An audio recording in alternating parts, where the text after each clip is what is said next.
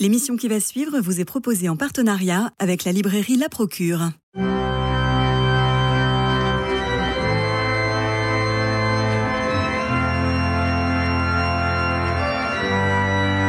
Culture Club, une émission de Radio Notre-Dame en codiffusion avec RCF. Christophe Maury.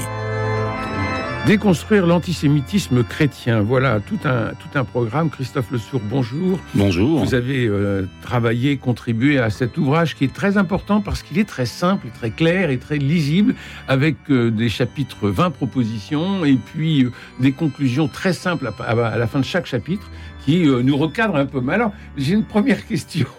c'est ce que c'est le titre anti-judaïsme. C'est un peu un euphémisme. Pourquoi ne pas parler carrément d'antisémitisme catholique? Crèvons l'abcès une bonne fois pour toutes.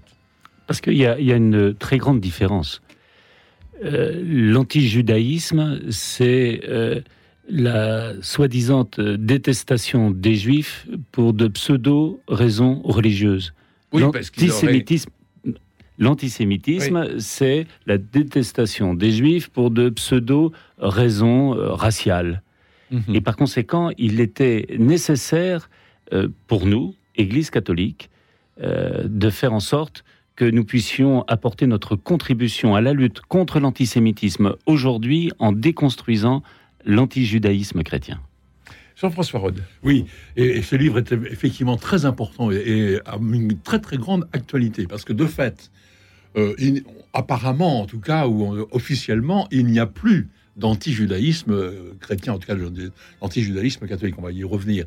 Mais par contre, vous avez fait ce livre parce qu'il y a encore euh, tout un tas de clichés qui traînent dans nos têtes hein, et qui sont encore en fait des euh, pas tout à fait clairs et qui sont souvent la, la, les germes d'anti-judaïsme. On a, on a toujours, on peut toujours encore avoir justement des raisons que l'on croit religieuses, que l'on croit, j'allais dire, saines, pour dire ah bah oui mais les juifs quand même ils ont tué le Christ etc. Mmh. Alors on va plus dire que c'est un peuple déicide, mais on, on, voilà donc il me semble bien que ce, le but de ce livre c'est bien de prendre ces clichés et de les, euh, de, de, les détruire si possible. Exactement. Et ce qui est très important, c'est que, vous voyez, c'est pas mon point de vue, à moi, Christophe Le Sourd, euh, prêtre, directeur du service national pour les relations avec le judaïsme, ou les membres de l'équipe. C'est l'enseignement de l'Église depuis 60 ans. Mmh. Et donc, à chaque... Depuis Vatican II. Exactement, depuis le Concile Vatican II. Et donc, à chaque fois, comme vous l'avez euh, très bien expliqué, pour les 20 chapitres, il y a une introduction, ensuite nous citons les textes très importants, soit du Vatican, soit de la conférence des évêques de France, et puis nous apportons une conclusion en forme de synthèse. Alors comment avez-vous travaillé En équipe vous, vous, êtes, vous êtes partagé les 20 propositions euh, Comment ça s'est passé? Alors, ce qui est intéressant, c'est de connaître l'histoire de ce livre. Oui.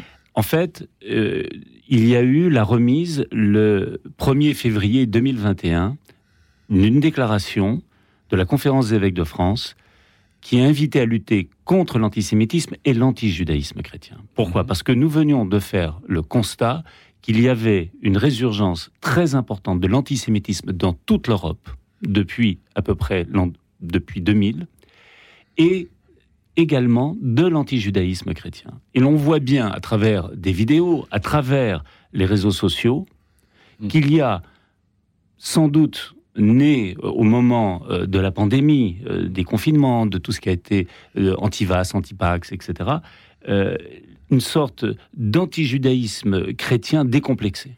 Mmh. Et à ce moment-là, il y a eu la remise de cette déclaration. Donc, à qui? Au grand rabbin de France, au président du CRIF et au président du consistoire central. Et notre équipe, donc nous sommes dix, euh, de, avec des gens formidables et très compétents, nous sommes dit, mais voilà, la déclaration a été remise, mais que faisons-nous maintenant pour apporter une contribution très importante à la lutte contre ce qui relève de notre responsabilité de l'antijudaïsme chrétien? Et là, plusieurs personnes très compétentes se sont mises, comment dire, au travail, et je rends hommage tout particulièrement à Véronique et à Cécile, euh, avec un, un, grand sens pédagogique euh, lié à leurs compétences à la fois d'enseignante et de catéchiste. Mm -hmm. Vous voyez, ce qui nous paraissait très important, c'était de produire un manuel accessible à tout le monde. Absolument. Je, je, je reviendrai bien un peu à, oui. à, à l'antériorité aussi, même oui. un peu avant, avant votre livre. Est-ce que vous pouvez nous rappeler comme, pourquoi et comment l'Église catholique a changé son discours, au moins officiel, euh, sur le, judaïsme? En fait, on a c'est pas si c'est pas si ancien que ça que, que l'Église catholique a pris conscience de son anti-judaïsme et, a corrigé les choses. Qu'est-ce qui a provoqué ce changement quand même assez radical enfin? Bien sûr, vous avez raison, c'est une question très importante. À l'évidence, c'est la déflagration de la Shoah. On voit bien, si vous voulez, que à partir de 1942, euh, des gens, même qui étaient euh, marqués euh, au coin par l'antijudaïsme, ont été absolument révulsés par ce qu'ils ont vu, c'est-à-dire des hommes, des femmes, des enfants, des vieillards, déportés parce que juifs. Et là, il va y avoir des grandes voix qui vont s'élever. Et bien entendu, je pense à Gerlier, je pense à Saliège, je pense à Théas. Voilà. Et il va y avoir la naissance des, amitiés. Oui, c'est ça. C'est très important. Voilà. Et au sortir de la guerre, il va y avoir un personnage tout à fait déterminant à qui nous rendons hommage d'une manière particulière, singulière cette année, Jules Isaac. Voilà. Jules Isaac, comment dire, un enseignant, inspecteur général de l'éducation nationale, qui, qui va être victime des lois de Vichy. Sa famille va être déportée, lui-même va réchapper miraculeusement, si j'ose dire, comment dire, à la rafle, et euh, sa femme, comme va parvenir, alors qu'elle part à Auschwitz, va parvenir à lui faire parvenir un message euh, achevez votre œuvre. Et votre œuvre, c'est son fameux livre, euh, qu'on Jésus et Israël. Et cet homme, dans son livre, a 75 ans qu'il a été euh, publié, dans son livre, il interpelle l'Église sur ce qu'il appelle fondamentalement l'enseignement du mépris. Et on sait, et je suis un peu long, excusez-moi, mais c'est très, important. Et comme dire, il va, euh, comme dire, interpeller d'abord euh, Pie XII. Ça va être, euh, disons-le, sans, effet, mais il va y avoir un événement aussi très important, concomitant, c'est euh, le lancement du concile en janvier, comme dire, 59 par Jean 23. Il va le rencontrer le 21 juin 1960. Et là, même si l'entretien euh, va être euh, très court, in fine. Il a tellement bien préparé euh, son dossier, c'est tellement brillant que Jean 23 est absolument bouleversé. Et ce qui est très, très significatif, dans les travaux préparatoires, les évêques du monde entier faisant remonter ce qui leur paraissait important à travailler dans le concile, il n'y avait pas une, une proposition allant dans le sens des relations avec le judaïsme. Et donc c'est suite à cet entretien que Jean 23 décide de demander à Béat, le cardinal Béat, de travailler un texte qui va devenir Nostra Aetate. Alors, euh, il y a un livre complémentaire au vôtre qui est le livre de Philippe Chenot, La fin de l'antijudaïsme chrétien. Oui, bien sûr. L'Église catholique et les Juifs de la Révolution française au Concile Vatican II, où l'on s'aperçoit que l'abbé Grégoire, en 1789, écrit une motion en faveur des Juifs. Le sujet était déjà, était déjà brûlant. Euh, et puis un siècle plus tard, on va avoir un philosémitisme catholique à travers Léon Blois hmm. et puis Jacques et Raïssa Maritain qui vont redécouvrir hmm. la hmm. lettre aux Hébreux de Saint Paul. Et ça va être l'électrochoc, ça va être Saint Paul, ça va être la relecture de Saint Paul euh, qui va et donc il va y avoir une association des Amis d'Israël qui va être très dynamique et qui va être dissoute quand elle veut changer la prière du vendredi saint pour euh, le peuple juif. Ils disent non, il faut, il faut, la, il faut la rédiger autrement. Tout de suite, le Vatican dissout euh, cette, euh, cette association des Amis d'Israël. Et puis, le nerf de la guerre, c'est quand même l'étude. Donc, l'étude, ça va être la création de l'école biblique de Jérusalem. Mais lorsque vous parliez, Christophe Le Sceau, de, de l'électrochoc de, de la Shoah, c'est absolument terrible. je vous lis un passage de ce, de la fin de l'antijudaïsme chrétien par Philippe Chenot aux éditions du Cerf, dans une note datée du 2 octobre 1942. Monseigneur Angelo Delacroix, alors sous-secrétaire de la première section de la secrétairerie d'État et responsable de l'aide aux Juifs, se montra sceptique. Je cite Les informations contenues dans la lettre de l'ambassadeur Taylor sont très graves, cela ne fait aucun doute. Il faut pourtant s'assurer qu'elles correspondent à la vérité, parce que l'exagération est facile même chez les juifs. Il recommander la prudence. C'est hmm. terrible, c'est-à-dire que euh, c'est vraiment euh, à l'intérieur même hmm. de, du commandement de l'Église une espèce de, de, prudence, mais de, euh, enfin ils sont, ils sont très très sceptiques, si vous voulez. et alors justement, votre livre pour pour, pour pourrait y revenir, en 20 propositions extrêmement claires. Vous parliez euh, de Cécile, euh, qui a cette... Euh, qui a cette force des catéchèses. Cécile, oui, c'est ça. Cécile, du côté de la catéchèse, et Véronique, du côté de l'enseignement. Voilà. Et, et, et on sent qu'il y a un travail de pédagogie. Voilà. Euh, mais de pédagogie qui n'est pas que euh, on va vous apprendre quelque chose. C'est Hmm. voilà ce qui se passe, Hmm. et ce n'est pas voilà comment il faut penser, mais voilà comment ce que vous pouvez méditer et Hmm. qui devrait vous ouvrir l'esprit. Voilà, absolument. Et, et, et, et donc, voilà, depuis euh, 60 ans, l'enseignement de l'Église. Et ce qui est tout à fait bouleversant, c'est de voir les, les titres de chapitres Oui, et les mettre en perspective avec précisément les chapitres, les 18 euh, chapitres euh, de euh, Jules Isaac. Et c'est comme, si vous voulez, nous disions, ben voyez, euh, il y, a- il y a 75 ans, c'était l'interpellation de Jules Isaac. Voilà, nous, on- 60 ans après, comme dire, on, on fait non pas la réponse de l'Église, mais la, comme dire, la synthèse de toutes les réponses qui, pendant 60 ans, ont été apportées peu à peu, à, comme dire, à Jules Isaac. Et nous voyons bien que nous sommes passés de l'enseignement du mépris à beaucoup plus loin que ce qu'il espérait, c'est-à-dire l'enseignement d'estime. Nous, nous sommes dans, dans le partage de la fraternité. l'élection du peuple juif en fait-elle un peuple supérieur? C'est cha- chapitre Oui. 5. Et la conclusion, je la trouve formidable. Cette élection est une vocation exigeante pour le peuple juif qui doit rester fidèle à l'alliance, être lumière des nations et sanctifier le nom du Seigneur. L'élection n'est pas un privilège, mais un défi à relever sans cesse. Oui, Défi pour eux, défi Absolument. pour nous. absolument, Et j'aime bien ce double défi. absolument. Et ça, Et pardon, c'est Oui, c'est oui, justement pour souligner la pédagogie de, de Oui. votre livre, ça. Il faut le dire aux éditeurs. Euh, on part d'une question qui est, est d'ailleurs un petit peu, quelquefois, juste un peu- provocante. un mais, peu provocante. mais oui, mais c'est fait justement pour. pour dire, Voilà, mais dans, dans la Voilà. tête, ça peut nous Hmm. traîner que Voilà. bah, l'élection, l'élection quand même. Pourquoi Dieu il a choisi les Juifs Voilà. et pas Hmm. et pas nous les, les Gaulois ou... Hmm. non mais euh, bien sûr on dit comme ça c'est ridicule, mais il y a quand même toujours peut-être au fond de nous-mêmes en disant mais Hmm.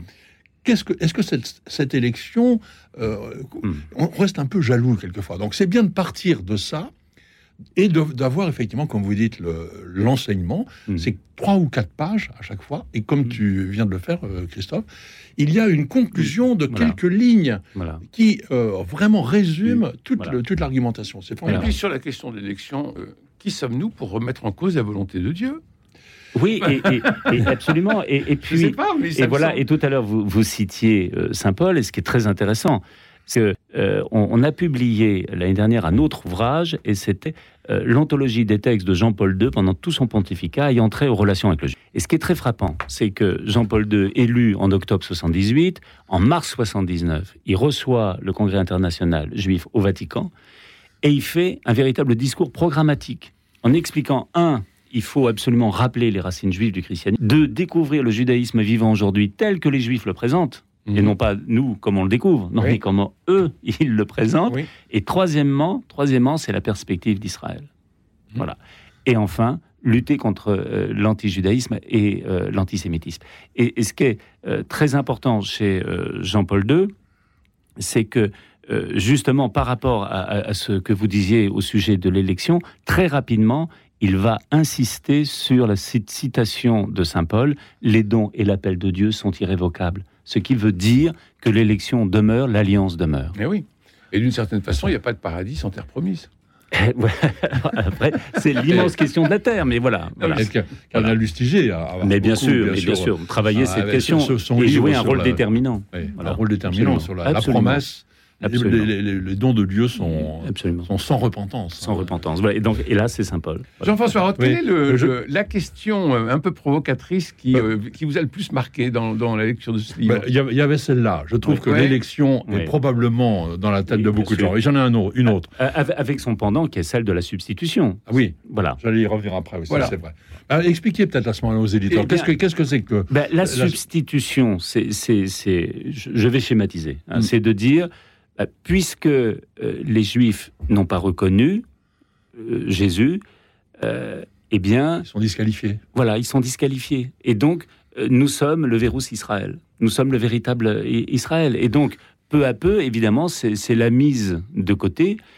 Et, et on voit bien dans, la- dans la statuaire, on, on voit bien dans les vitraux, on, on voit bien dans, dans nombreux endroits où, où les, les uns et les autres euh, étaient éduqués à l'antijudaïsme. Moi, j'étais, pour mon grand bonheur, pendant 16 ans, euh, curé d'une cathédrale. Eh bien, euh, ce qui est très frappant, c'est que tout à fait dans le fond de l'église, au début de, de- de la nef, on le sait, hein, toutes les églises, les cathédrales sont orientées, tournées vers l'Orient, le soleil Oui. levant. Oui. Voilà. Qu'est le Christ ressuscité. Il vient nous illuminer. Eh bien, là, vous avez une chouette qui tourne le dos. Bon. Et en face, vous avez euh, sur un, un pilier des gens qui tirent la langue. C'est le peuple de, de Dieu qui tourne en dérision cet oiseau de nuit qui symbolise la synagogue qui n'a pas accueilli la lumière. Voyez? Et donc, voilà, peu à peu, c'est- rentré. Et on voit bien que euh, ces piliers datent, euh, comment dire, du XIIe siècle. Et c'est au moment où, là, il va y avoir un grand, suite aux, aux croisades, il va y avoir des grands basculements de oui. violence. Mais oui. Et une chose, Oui. à mon avis, qui, qui est aussi beaucoup peut-être dans la tête de, dans nos têtes, euh, de façon Oui. plus ou moins consciente, euh, c'est la question que vous posez. Dieu est-il violent? Dans l'Ancien Testament et amour dans le Nouveau Testament Est-ce que est-ce que c'est le même Dieu entre, dans Le voilà. Dieu vengeur. il y a quand même, y a quand même l'idée que le. Nouveau Testament, l'Ancien Testament, euh, Dieu est jaloux, il est violent, il extermine les, les, Mm. les Cananéens. Mm. euh, on se demande, enfin, et Mm. alors, est-ce que c'est cohérent avec l'enseignement de Jésus? On a un peu ça en tête, non? Oui, tout à fait. Et euh, là, vous touchez un point euh, tout à fait euh, fondamental euh, de, de l'histoire de l'Église. Dès le deuxième siècle, vous avez un homme qui s'appelle Marcion. Lui, il va faire une proposition euh, qu'on trouve hallucinante, mais qui va traverser les siècles et qui perdure encore, c'est de dire, mais qu'est-ce qu'on s'ennuie avec le Premier Testament? Puisque Jésus, il nous est présenté dans le Nouveau, on n'a pas besoin du, du Premier, et puis on va retirer du Nouveau Testament toutes les références de Jésus, euh, comment dire, au Premier Testament. Euh, donc il va rester quand même très peu de choses. C'est le moins qu'on puisse dire. Et, et tout de suite, les, les responsables de l'Église ont dit, mais non, non. Et notons également... C'est très important. c'est très et Ça important. a été refusé. C'était refusé dès le deuxième siècle, c'était refusé. Mais, mais, mais, dire, cette tentation du martionnisme va, va traverser les siècles. Et j'observe qu'au moment du, du concile, l'un des premiers textes qui va être voté, c'est la réforme liturgique. Et dans la réforme liturgique, précisément, tous les dimanches, sauf, sauf pendant le temps pascal, tous les dimanches, qu'est-ce que nous entendons Un passage du Premier Testament, Eh oui. de l'Ancien Testament. Vous voyez Oui. Et ça, ça montre bien, si vous voulez, cette continuité. Et donc, c'est bien le, le- c'est bien le même Dieu sûr, qui se révèle dans les Écritures. Vous voyez, c'est fondamental. Une autre Euh, proposition. Jean-François Roth, pour euh, proposition euh, aussi qui, qui, le- à mon avis, le est- peuple décide. Oui. Ouais, c'est ça. Les Juifs sont-ils responsables de la mort de Jésus? Voilà. Votre Voilà. chapitre 6. Et alors, allez sur la conclusion, parce qu'elle était patente. Euh, Oui, mais Hmm. je voulais la, la laisser dire. Non, non, mais allez-y. comme. Au contraire, c'est le signe que vous vous pardon. appropriez le livre. et que les auditeurs se Voilà, l'approprient, c'est ça qui est qui important. ouais. Alors, nous, nous- La conclusion. voilà. On comprendra que l'accusation de déicide ne trouve aucune justification dans les Écritures et ne saurait, a fortiori, s'appliquer aux Juifs d'aujourd'hui. Mhm. Voici une vérité qu'il faut répéter inlassablement. Voilà. Ça, c'est votre conclusion, mais il y a donc trois pages avant de Voilà. texte qui expliquent pourquoi on, on ne peut pas tenir du tout cette proposition que les Juifs sont responsables de la mort de Jésus. Et surtout, les Juifs, bon, à plus forte raison, ce serait absurde, les, les Juifs d'aujourd'hui. Enfin, Voilà. Oui, oui, mais c'était c'était quand même dans la liturgie du vendredi saint Mais pendant, oui, et, et- pendant des siècles. hein. pendant des siècles. Et, et là encore, on retrouve la, la, la- la magnifique figure de, de, de Jean 23. Et, et on sait, si vous voulez, que la première fois où il y avait le, le changement, il y a eu un incident. C'est-à-dire que celui qui, qui officiait de- devant Jean 23 reprenait l'ancienne prière universelle. Et comme dire, le, le, pape a fait interrompre comme dire, la, la, lecture. Et il a dit non, non, non, c'est pas ça. Voilà. Donc vous voyez, c'est voilà, Oui. pour vous dire qu'il y a des C'est résistances. compliqué. Jean-François, oui. Est-ce que c'était volontaire ou euh, c'était inconscient? Je n'en sais rien, mais en tout cas, il y a eu cet incident. C'est indiscutable. Et juste, je me permets de, Oui. par rapport à ce que vous dites, ce qui est très intéressant, c'est que dans le livre, on cite également euh, le, le Concile de Trente, parce que déjà dans le, le catéchisme de, de, de, de Trente, il était dit qu'on ne pouvait pas, euh, comment dire, euh, faire reposer sur euh, les Juifs de, l'époque, ce, ce- crime, et que soyons cohérents. lorsque, par exemple, le Vendredi Saint, nous nous présentons comme à chaque célébration nous mesurons nos fautes. Et, le Christ est mort pour nous. C'est ce que nous disons dans, dans, la foi. Et par conséquent, mm. c'est un véritable grand écart spirituel que de dire Ah mon Dieu, j'ai péché, et de l'autre côté, de dire Mais c'est eux qui l'ont tué. Vous voyez Qui l'ont descendu. Voilà. Euh, il y, a un chapitre aussi important qui est L'hostilité des chrétiens envers les juifs a-t-elle contribué à la Shoah? Alors, vous savez, euh, on revient à la première question. Oui, de, tout à l'heure. Hein, voilà, En fait, nous mesurons que l'antijudaïsme, euh, dire, est polymorphe. Hein. Et il y a eu un, un, antijudaïsme dans, comme dans, l'Antiquité. Il y a l'antijudaïsme chrétien que, que j'ai rapidement défini. Force est de constater qu'il a été un terreau à l'antisémitisme et un terreau à l'antisémitisme nazi, qui est mmh. véritablement euh, euh, spécifique. Et par conséquent, on voit aussi aujourd'hui qu'il y a la résurgence d'un antisémitisme, avec les oripeaux en particulier de l'antisionisme. Euh, et, donc, si, vous voulez, il faut que nous, nous puissions apporter, euh, comment dire, un, message très fort, non pas à partir de nos analyses et de nos points de vue, notre ressenti, mais à partir de l'enseignement de l'Église. Voilà. Jean-François Roth, quelques livres à, aller voler sur les tables de la procure Voilà. Le, Alors, justement, j'enchaîne avec euh, un, livre euh, donc euh, de Jean-Noël Aletti, Lettre de Saint Paul aux Romains. Ah bah voilà. C'est aux éditions jésuites. bon, Jean-Noël Aletti est un bibliste reconnu. Il a été professeur à Rome pendant des années. Il est maintenant émérite et il a beaucoup travaillé. Il nous a fait un commentaire de Saint Luc formidable dont on a parlé ici, Christophe, il y a quelque temps.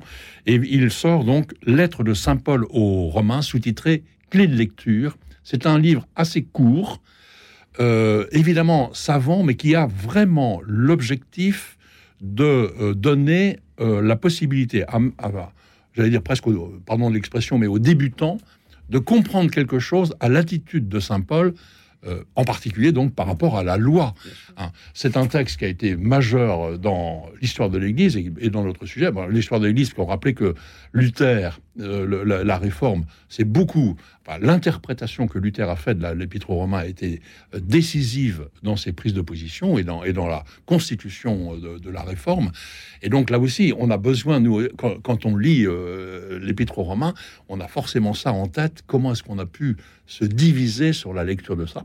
Et évidemment, par rapport aux, Juifs, c'est très important, puisque euh, Saint Paul a, un rapport complexe avec la loi, mais on a, aussi quand même très clairement l'idée qu'il euh, s'adresse au-delà, il, dépasse la loi. Alors, qu'est-ce que ça veut dire? Comment le comprendre exactement? Ce qu'il y a de bien avec Jean-Noël Eliti, c'est que, comment dire, il a un bon tempérament de, de, débatteur. Euh, il, appelle les, choses par leur nom. Et alors, quand il n'est pas d'accord avec un interprète, il le dit clairement. Et ça, c'est assez passionnant. Il, il combat un certain nombre de mauvaises interprétations de l'épître de, donc de Saint Paul Romain. Vous avez 45 secondes pour les deux autres. Bon, alors, je, continue avec, tout autre domaine, mais ça, ça vaut le coup de le signaler. Piaf un cri vers Dieu de Pierre Fesquet et Salvatore. Edith Piaf était croyante, ah on le ah sait tous, mais là le livre montre comment il a, elle a été réellement croyante. Bon, elle a eu une grande adoration pour une, vie, une vie mouvementée, ok, d'accord, tout ce qu'on veut, mais elle a toujours été croyante. Elle disait si je n'avais pas la foi, je ne chanterais plus. C'est un livre passionnant. Et ça fait une transition avec pluie de roses. Ça, on en parle dans 15 jours. les plus beaux miracles de Thérèse de Lisieux. Ben, ça, vaut, ça vaut le coup parce que justement, c'est, à, 4 ans, Edith Piaf a été guérie miraculeusement par Sainte Thérèse. Absolument. Et là, on a un livre formidable aussi. Alors, dans la semaine thérésienne, nous allons, nous allons proposer tout ce qui touche et tout ce qui a attrait à Sainte Thérèse de l'Enfant Jésus. Juste, encore un mot, deux secondes. Savez-vous qu'il y a la, la, personne, la femme qui a écrit ce livre, Camille Burette, est archiviste, école des Charpes, tous les diplômes. Elle, euh, donc, elle est archiviste au, au Carmel de Lisieux. Il y a 14 000 documents au Carmel de Lisieux de gens qui disent J'ai été euh, guéri, sauvé, euh, j'ai eu un miracle de Sainte-Thérèse de l'Est. 14 000. Nous ferons une émission spéciale très prochainement. Ça s'appelle Pluie de rose. Merci infiniment, Christophe Le Merci pour votre livre. Merci infiniment l'invitation. L'antijudaïsme chrétien, avec une préface du grand rabbin de France, Haïm Corsia, et un avant-propos de Monseigneur Éric de Moulin-Beaufort. C'est publié au CERF. Et puis, euh, lire aussi de Philippe Chenot, La fin de l'antijudaïsme chrétien, l'Église catholique et les Juifs de la Révolution française au Concile Vatican II. J'insiste parce que la couverture est vraiment épouvantable. Elle est très austère, je la trouve. Il y a Jules Bah, c'est deux, ouais, c'est des- C'est Jules Bah, Isaac qui est oui, bien. mais oui, mais euh, Oui, Et- oui, c'est bon. Or, le livre se lit vraiment comme un roman et c'est tout à fait Oui. passionnant. Merci à vous deux, merci à Jean-Paul Lérine, François Dieudonné, Louis-Marie Picard et Camille Meyer pour euh, la réalisation et l'organisation de cette émission. Demain, vendredi, nous irons au théâtre pour parler de Kessel. Oui, Joseph Kessel, incroyable seul en scène de Franck Desmet au Lucernaire. C'est du panache, de la fougue, de l'histoire aussi. Mais ça, je vous raconterai ça demain. Et puis avec euh, Franck Desmet, puisqu'il sera dans nos studios. D'ici là, prenez soin de vous et des autres et je vous embrasse.